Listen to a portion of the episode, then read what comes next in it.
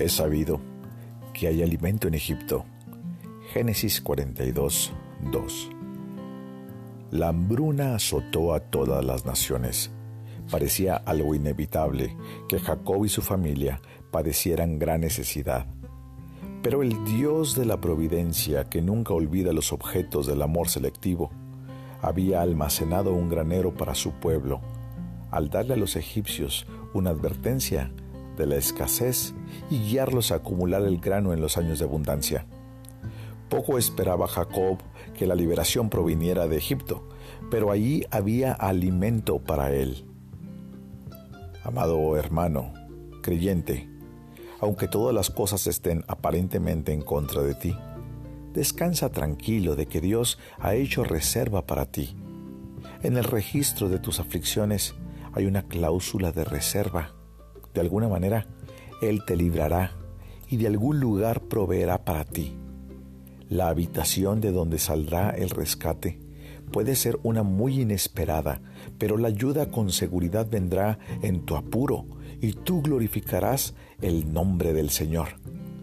Si los hombres no te alimentan, los cuervos lo harán. Si la tierra no rinde trigo, del cielo caerá maná. Por lo tanto, ten buen ánimo Descansa confiado en el Señor. El Señor puede hacer que el sol salga por el oeste, si a Él le place, y hacer de la fuente de aflicción un canal de deleites. El alimento en Egipto estaba en las manos del amado José. Él abría o cerraba los graneros a su voluntad.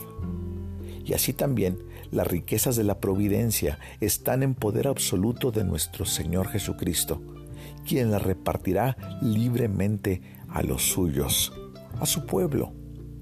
José estaba sobradamente preparado para ayudar a su familia y Jesús es constante en el fiel cuidado de sus hermanos menores. Nuestro negocio es ir en busca de la ayuda que se nos provee. No debemos sentarnos pasivamente en desaliento, en desánimo. Debemos actuar. La oración nos llevará pronto a la presencia de nuestro hermano mayor, nuestro hermano real, Jesucristo. Una vez ante su trono, lo único que tenemos que hacer es pedir para tener. Sus graneros, amado hermano, no se han vaciado. Todavía hay alimento. Su corazón no es duro. Él te dará el alimento. Debemos orarle al Señor y decirle, perdona nuestra incredulidad. Y este día, Señor, ayúdanos a extraer mucho de tu llenura y a recibir gracia sobre gracia.